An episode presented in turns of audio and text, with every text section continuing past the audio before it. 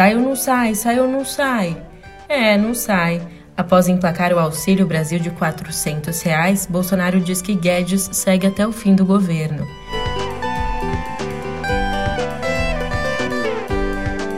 De olho em 2022, generais da ativa e da reserva levantam bandeira da terceira via. E por fim, mas não menos importante, Alcolumbre pretende agendar sabatina de André Mendonça na CCJ.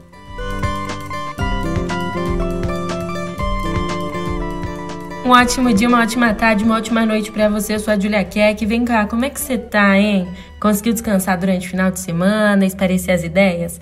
Quem teve de ser a cabeça mesmo foi Guedes, que quase se transformou no deposto Ipiranga. Mas como uma fênix, enfim, vem comigo que eu te conto tudo agora no pé do ouvido.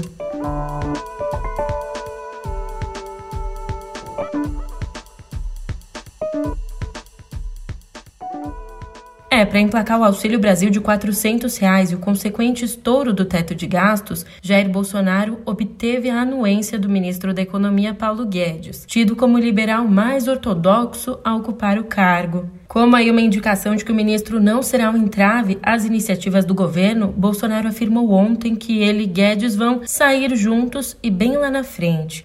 Eu digo desde o início para o presidente. A gente vai sair junto, fica tranquilo. Eu digo desde o início. Vem lá na frente. O estouro do teto custou a saída de quatro integrantes do Ministério da Economia e uma reação forte do mercado financeiro. Mas Guedes mostrou mais uma vez alinhamento com Bolsonaro e cobrou do Congresso aprovações de reformas que, segundo ele, viabilizariam o auxílio de 400 reais. Mas, em que pese o discurso alinhado e os afagos, a situação do ministro foi instável nos últimos dias da semana. Como revela Valdo Cruz, dois representantes de Bolsonaro estiveram em São Paulo sondando possíveis substitutos para Guedes. Havia o temor de que ele se demitisse diante do ataque à política fiscal. Mas isso não aconteceu e o ministro incorporou o discurso da necessidade de levar o Auxílio Brasil. Com isso, Bolsonaro foi na tarde de sexta ao Ministério da Economia sacramentar a rendição, dizendo ter confiança absoluta em Guedes. O ministro, por sua vez, negou ter pedido demissão, como circulou em Brasília. Nessa situação toda, só faltou o Guedes entoar. Se é para o bem do presidente e a felicidade geral da inflação, eu digo ao povo que fico. Brincadeiras à parte, o mercado sentiu estrago. É, o drible no teto de gastos mexeu com o Ibovespa, o principal índice do mercado de ações brasileiro, que encerrou a semana com o pior fechamento do ano e acumulou um tombo de 7,28%, que representa a pior queda no período. Com os temores sobre o Auxílio Brasil, a debandada no Ministério da Economia e a intenção do governo de criar um auxílio diesel, a bolsa voltou ao patamar de novembro do ano passado. No fim do pregão, o índice terminou a sessão em queda de 1,34% aos 106.296 pontos. O dólar chegou a bater R$ 5,72 na máxima do dia, mas fechou com queda de 0,7%. Com essa quebra do teto, os remanescentes da área técnica do Ministério da Economia veem fragilidade fiscal e estão temendo novos avanços da ala política do governo para viabilizar projetos de potência eleitoral. Conforme diagnosticou Miriam Leitão, aspas, a confusão feita pelo governo nos últimos dias vai impactar o país por muitos anos. Os juros vão subir mais para compensar a incerteza da política fiscal. O país vai crescer pouco no ano que vem e os economistas já falam em estagflação. Enquanto isso, o mundo estará crescendo forte. Foi uma semana de mentiras, desrespeito às leis fiscais e muita demagogia para tentar desviar a atenção do fato de que o presidente Jair Bolsonaro foi acusado de cometer nove crimes, entre eles o crime contra a humanidade. Fecha aspas, foi o que disse então a Miriam Leitão. E já no Senado, a votação do relatório da CPI da pandemia está prevista para amanhã. Mesmo assim, no final de semana, o documento recebeu um adendo do senador Eduardo Braga, tratando da crise do oxigênio no Amazonas. Aliado do relator Renan Calheiros, Braga pede o indiciamento do governador Wilson Lima e do ex-secretário estadual de Saúde, Marcelo Campelo, por crimes como prevaricação e epidemia resultando em morte. Indo agora ao judiciário, a gente tem atualizações sobre o ex-deputado Roberto Jefferson, que foi preso por ordem do Supremo. Ontem ele foi internado numa unidade médica do complexo penitenciário de Jericinó, na zona oeste do Rio, com taquicardia, dores no fígado e febre. De acordo com a Secretaria de Administração Penitenciária do Estado do Rio, o quadro clínico dele é estável. Aliás, embora esteja preso desde o dia 13 de agosto, só na última sexta o Jefferson se licenciou formalmente da presidência do PTB. E ainda nos temas que tangem o judiciário, de acordo com o painel da Folha, o senador Davi Alcolumbre terminou a semana afirmando a colegas de Congresso que vai agendar a sabatina de André Mendonça na Comissão de Constituição e Justiça até o dia 15 de novembro. Ele disse nas conversas que vai enfim pautar o assunto porque tem total convicção de que o terrivelmente evangélico indicado por Bolsonaro vai ser rejeitado pela maioria dos senadores. Esse impasse já dura 102 dias. E de olho em 2022, na ficha de filiação enviada ao TSE, o Diretório Paulista do PSDB diz que Cido Sobral, o prefeito de Marabá Paulista, entrou no partido no dia 12 de março desse ano. Mas ele mesmo admite que só se filiou no último dia 21. A declaração de Sobral reforça a acusação dos diretórios tucanos do Rio Grande do Sul, da Bahia, do Ceará e de Minas, aliados do governador gaúcho Eduardo Leite. Acusação essa de que o Diretório de São Paulo estaria fraudando datas de filiações de prefeitos e vice-prefeitos para que tenham direito a voto na convenção do partido. O governador paulista João Dória é o principal adversário de Leite nas prévias, que contam ainda com o ex-prefeito de Manaus, Arthur Virgílio. E olha só que curioso, desiludidos com Bolsonaro e aferrados ao antipetismo, os generais da ativa e da reserva defendem agora a consolidação de uma candidatura de terceira via. Isso porque eles temem que o Brasil repita o cenário da Argentina, onde, na visão da caserna, direita e esquerda se revezam desfazendo o que já foi feito pelo governo anterior. O problema é combinar isso com os políticos, com a provável entrada do ex-ministro Sérgio Moro e do presidente do Senado Rodrigo Pacheco, até agora já são 11 terceiras vias na disputa.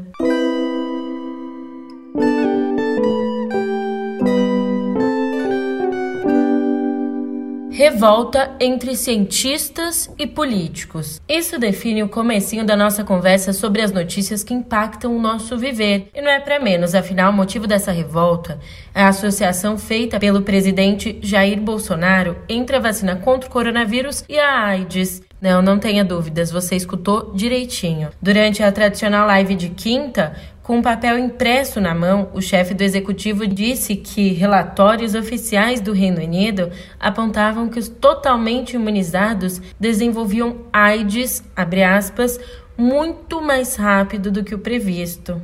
Vamos lá.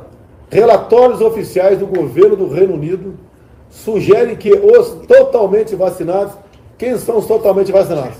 Aqueles que depois da segunda dose, né, 15 dias depois, 15 dias após a segunda dose, totalmente vacinado. Estão desenvolvendo a síndrome de imunodeficiência adquirida muito mais rápido que o previsto. Recomendo ler a matéria, não vou ler para vocês aqui porque posso ter problema com a minha live, não quero que caia a live aqui, eu quero dar informações concretas. Diante disso, a Sociedade Brasileira de Infectologia desmentiu a alegação e repudiou a circulação de notícias falsas sobre o coronavírus e a AIDS. Já longe das notícias falsas, Tedros Adhanom, o diretor-geral da Organização Mundial da Saúde, voltou a cobrar uma distribuição igualitária de vacinas, hoje concentradas nos países ricos. De acordo com ele, a pandemia vai terminar quando todo mundo decidir pelo fim dela, uma vez que os recursos para isso já estão disponíveis. Ah, e uma observação sobre a falta de vacinas nos países mais pobres. Olha só, a Pfizer e a Moderna estão se recusando a transferir a tecnologia dos imunizantes de RNA mensageiro sob o argumento ali de não haver nessas nações instalações nem profissionais qualificados para produzir esse medicamento. Mas a história não é bem assim. Países emergentes têm laboratórios com essa capacidade. No Brasil, por exemplo, duas instituições estão aptas: a Fiocruz e o Butantan. Aliás, as duas públicas. E o nosso boletim da Covid traz que nesse domingo o Brasil teve 113 mortes pelo coronavírus, elevando o total a 605.682 óbitos e resultando em uma média móvel de mortes em sete dias de 337. Com essa nova média, o indicador permanece abaixo de 400 pelo 13º dia seguido.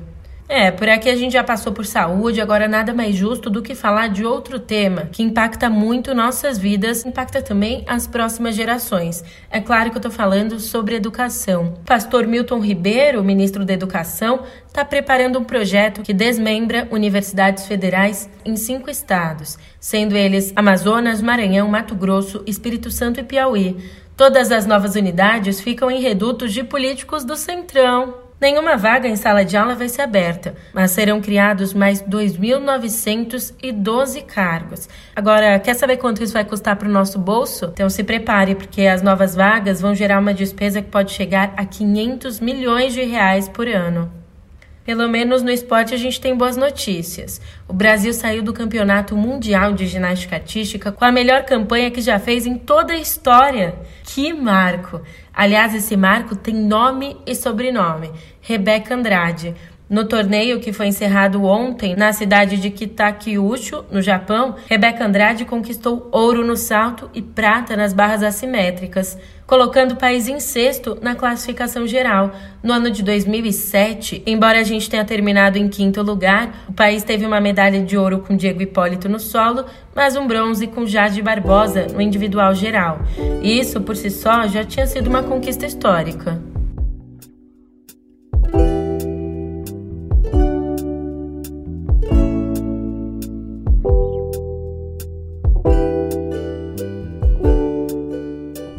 Hoje, aqui na nossa editoria de cultura, a gente começa conversando sobre um dos assuntos que repercutiu muito no final de semana. Infelizmente, a gente fala aqui sobre a tragédia que aconteceu em Hollywood envolvendo o ator Alec Baldwin. Isso porque a família da diretora de fotografia Harina Hutchins afirmou que não culpa o ator pela morte dela, e quem disse isso foi o próprio pai de Halina, o senhor Anatoly Andrzejowicz. Para te lembrar um pouquinho dos acontecimentos, na quinta passada, durante as filmagens do longa Rust, Baldwin disparou uma arma que deveria ter balas de festim. Mas, conforme as informações levantadas pela investigação até agora, essa arma estava carregada com uma munição de verdade. O único tiro disparado por Baldwin acabou matando Halina e ferindo o diretor Joel Souza. De acordo com a revista People, o ator de 63 anos ficou histérico e inconsolável depois do acidente. Uma das suspeitas levantadas pela investigação é que a arma em questão tenha sido usada por técnicos da equipe durante a prática de tiro ao alvo antes das filmagens. Ex-integrantes da produção denunciaram um descaso com o manuseio das armas no set. É, é uma situação muito trágica. É uma notícia muito, muito triste e a gente vai trazendo aqui para você as próximas atualizações. E bom, já que a gente está agora falando desse noticiário do cenário internacional, vamos a outra informação. Olha, aparentemente a crise que muitos países têm enfrentado recentemente não atingiu o mercado internacional de artes, não. No último sábado, o leilão organizado pela Sotheby's em Las Vegas levantou 108 milhões e 870 mil dólares. Isso equivale a mais ou menos 621 milhões de reais. E tudo isso com a venda de 11 obras de Pablo Picasso.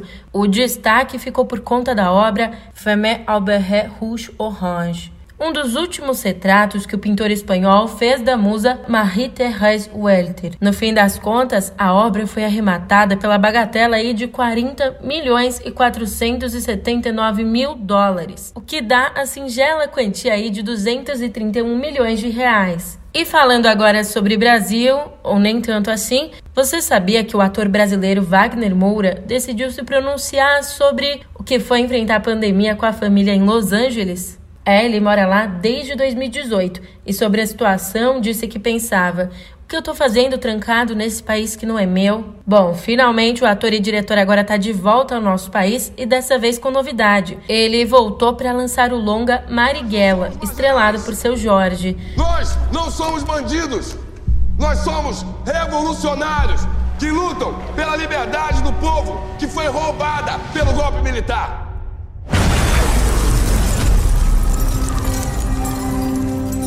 O Brasil ainda não reúne as condições necessárias para o radicalismo que vocês estão propondo.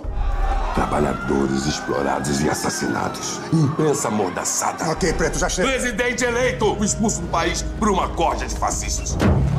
Está bom de condições ou vocês querem reunir mais? Esse filme deveria ter saído lá no ano de 2019, mas ficou empacado em burocracias da Ancine e depois enfrentou a pandemia. Sobre o longa, Moura afirmou que se tivesse sido lançado em 2019 seria um filme. Em 2020 seria outro.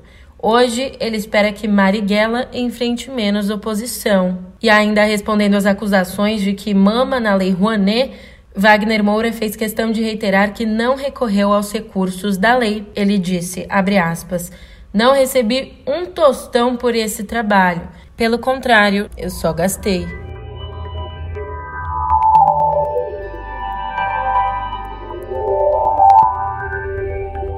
E mais uma vez ele por aqui, o Facebook.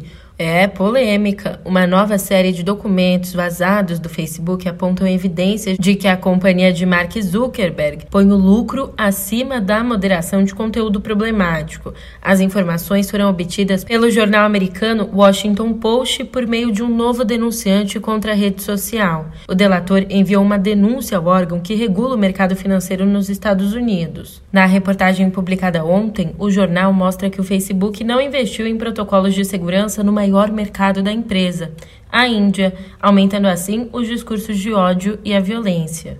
Para você entender, o Washington Post faz parte do The Facebook Papers, que é um consórcio formado por 17 veículos jornalísticos dos Estados Unidos que começou a publicar detalhes de documentos vazados do Facebook. As primeiras revelações vieram à tona com uma série de reportagens do Wall Street Journal a partir dos arquivos de Frances Hogan, uma ex-funcionária da companhia.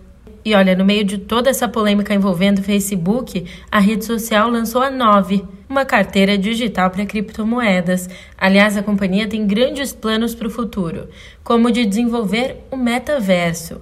Você sabe o que é isso? Os jornalistas Pedro Doria e Cora Rona explicaram todos os detalhes no YouTube do canal Meio. O Facebook quer se vender como uma empresa de metaverso, Cora não é uma companhia que quer mais ser identificada com esse pequeno produto Facebook que tem entre seus clientes quase metade da população humana. Eles querem é, esconder a sujeira embaixo do tapete, né, Cora? Absolutamente, com toda certeza. E para facilitar a sua vida, eu deixei o link de acesso a esse vídeo na descrição desse episódio. De nada. E aí, deu para começar a semana bem informado? Então eu já vou indo nessa, mas eu te encontro amanhã por aqui, hein? Até lá!